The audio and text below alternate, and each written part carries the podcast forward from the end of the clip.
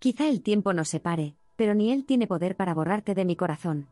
Capítulo 3. El hilo rojo del destino. Aún continúo leyendo, esta vez, sostengo un libro antiguo, el cual cuenta una leyenda sobre cómo un hilo rojo invisible conecta a las personas.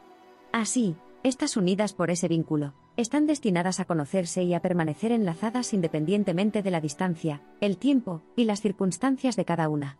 Nadie sabe cuánto tiempo tardarán en hacerlo, pero gracias al cordón rojo, sucederá. Además, es irrompible, es decir, se puede estirar hasta el infinito, enredarse, torcerse, desgastarse y encogerse, pero nunca cortar. Por otro lado, en tinta dice que el tiempo de Dios es perfecto. Si llegaste a la vida de alguien, fue por alguna razón que únicamente Él conoce. Entonces veo una reflexión marcada, punto si mi hilo está entrelazado al tuyo, creo que siempre estaremos el uno para el otro, sin importar la distancia, a pesar de los obstáculos que la vida ponga nos mantendremos juntos, apoyándonos, y si ocurre por azar, que alguna vez nos separamos, entonces, tiraré de él bien fuerte hasta llegar a ti,